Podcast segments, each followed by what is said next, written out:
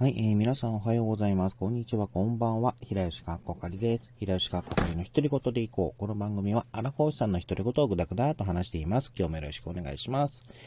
えー、今日お話しする内容なんですけれども、あの、仮面ライダーデバイスの10話、そして前回じゃあの35話の、えー、感想会をパパっていっていきたいなと思います。えー、多分尺がないのでさっさといきます。まずデバイスなんですけれども、えー、まず、まあ、監督が、あの役者さんにアクションをさせることでおなじみの坂本監督なので、あの予告にもあったように、さくらちゃんと、あの、アギレラ様の、あのまあ、え、アクションとか、あとは、あのまあそうですね、えっ、と、ナパームとかあって、え、まあ見応えがある回だったっていう、まあ画面、絵面、あのあの絵的にすごい楽しむ、楽しめた回っていうのもありましたし、あとはその、なんだろう、えー、機が、まあ、その大臣のことをあの、本当信用してるのかどうかっていった、まあ、悩みというか、あの、揺らぎみたいな部分が、あの、バイスの助力によってガチッと捕まっあの、ガチッと決まって、あの、大地を救うために、かげろうと対峙するっていう流れ。あの、あの流れとかは本当に、まあ、見てて、あのすっきりしたというか、良かったって感じですね。あの、一機が冒頭であの、バイスに関して、痛いのはそこじゃないっていうセリフに対して、で、あの、で、その後に、あの、バイスが、あの、大事の心の中を覗いて、あの、諦めて、あの、何諦めてない目をしているって言った、言って、それに、あそれを知った後の、その一機の、その、答えっていうのが、あの、大事諦めてないっていう言葉からその復活する流れ。あの流れっていうのはその冒頭のそのえっ、ー、と痛いのはそこじゃないっていうその辛さとかそこをあの救われた感覚があって、すごく良かったなという感じがあります。あとまあ、そこからあのバイスタンプで、あのジオウのバイスタンプ使うことで、ねえー、まあ、最終的にエビルを撃退するんですけれども、まあ、その流れが、あのジオウっていうのはその未来がもう決まっている、最悪な未来を変えるための仮面ライダーだったので、まあ、現状を変える、未来をつかむという意味合いで使われてるっていうのもちょっと熱かったなという気がします。あと、かげろう、まあ、かげろうが撤退して、あの大臣に代わって、で、あの仮面ライダー、エビルからあのツーサイドライバーを使ってですね、仮面ライダー、えー、ライブにあの変身する流れ。あれも良かったですし、あのー、まあ、多分二面性、あのー、まあ、裏表のあるというところを、そのツーサイドライバーで表現して、で、それをエビルとライブという二人の仮面ライダーで、二つの、まあ、モードチェンジって言っていいのかな？の仮面ライダーで表現するっていうのも、あの、熱いなと思いますし、あと、まあ、個人的に、まあ、言葉遊び的に結構、あの、言葉遊び的を結構満載に入れてる印象があって、あの、 bat、あの、こまあ、英語でコウモリっていう意味と、あと but、あの、なしかし何々っていうあの英語ですね。そこをかけてるっていう感じもあるのかなと思って、あの、まあ、しかし、あの、まあ、悪だけど正義、正義だけど悪みたいな、そういった二面性を持たを持たす意味で、あの、コウモリのバット、まあ、二面性、コウモリってもともと何か二面性を持たせている印象ある、印象のある動物っていうのが、まあ、個人的な印象があるんですけども、まあ、そこと、あの、英語のバット、しかしっていう、何々っていう言葉とかけてるのかなと思うと、これもやっぱり熱いかな。まあ、言葉と遊び的にですね、熱いかなという感じもありますね。あとはその、エビルが、まあ、もともとコウモリモチーフのデザインで、レライブが聖職者のモチーフ。まあ、デザイン的には、あの、仮面ライダーキバ、そしてキバの2号ライダーである、あの、イクサを思わせる、あの、デザインしてるっていうのもやっぱり好きですし、あとはその、えっ、と、戦闘シーンで、あの、ナパームを満載で使ってくるあたりがもう、あ見てて大好きっていうことになりました。でただ、まあ、その一方でやはり不穏な要素っていうのが仕込まれていて、あのその10話の終わりの時の、あの家族3人の写真のうち1機が消えたりとか、あとそのさくらちゃんの、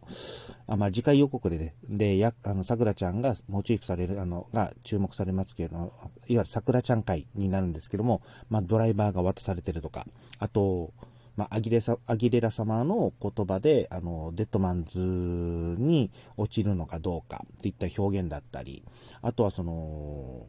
アギレラ様と桜ちゃんが戦った後で、あの、牛島光くんが、あの、気にかけて、おあの、気にかけて声をかけるシーンがありますけども、あれ、これってじ、あの、温泉会があった後で、あれさ、あの、五十嵐けて監視されてるのかなっていう感覚がちょっと強くなったので、まあ、そのあたりも含めて、あの、次回、次次回のその桜ちゃん会、まあ、もしくはその後でどう表現していくのか、ちょっとそこも見もので、なのかなっていう感じがします。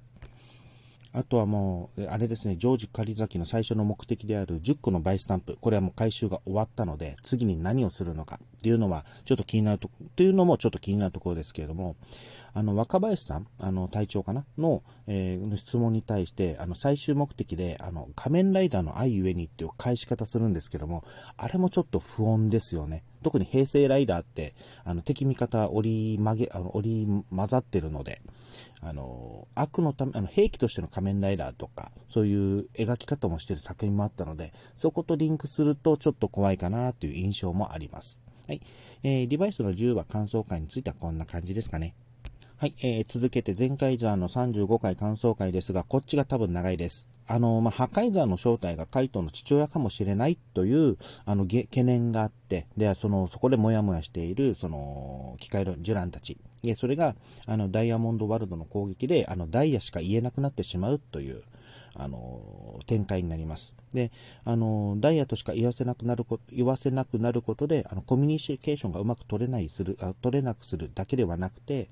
あの、まあ、それをやった、あの、破壊ザーや、あの、ダイヤモンドワールドに対して、怒りの矛先が向いてしまうという、あの、なギャップというか、その、ディスコミュニケーションの結果として、その流れを持っていくっていうのは、その、まあ、前回ザーって基本明るい戦隊なんですけども、やってることがちょっとえぐいという、あの、こともあるので、そのギャップさがよりえぐく描かれてるなという印象がありました。あとはもうその一方で、あの、ステイシー、ですね、あの、ステイシーが、あのまあ、少し、なじあの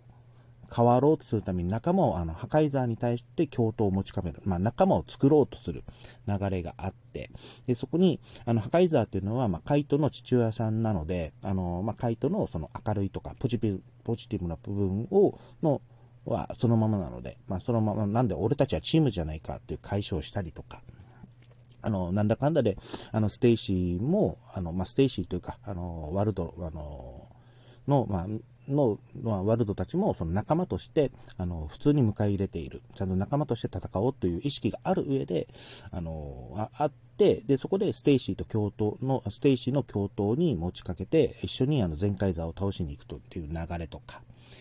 流れになっていくんですけども、そこであの、スケステイシーがね、ちょっと嬉しそうな顔してるんですよね。で、あステイシーもなんかいい、あの、お前仲間作っていいなと思ったんですけど、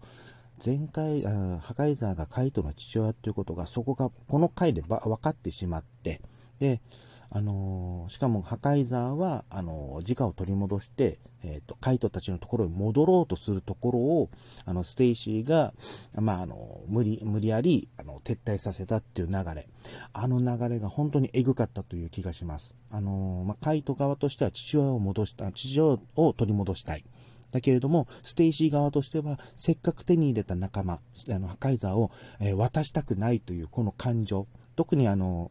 過去にその入れ替え回があって、それぞれの心情が分かっているがゆえに、この展開はめちゃくちゃ辛いなという印象がありました。本当エグかったと思います。あとあの、ロボ戦ですね。あの、ロボ戦今回あのー、と、全、えー、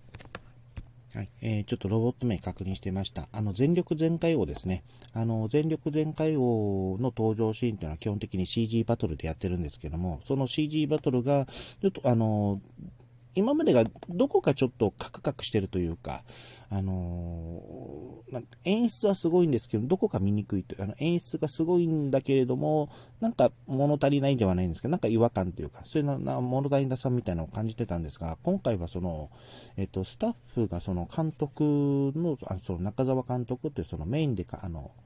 えっと、普通の、えっと、アクションとかを撮っている監督が、あの、ロボットの CG の、えっと、バトルの方も参加されてたようで、どこかの戦隊のその、縦回りっていう印象があって、あの、あ、ここはこれでなんか見応えがあるなっていう印象がありました。あれは本当びっくりしました。ああと予算本当に大丈夫かどうかっていう不安どころもあります。で、あと、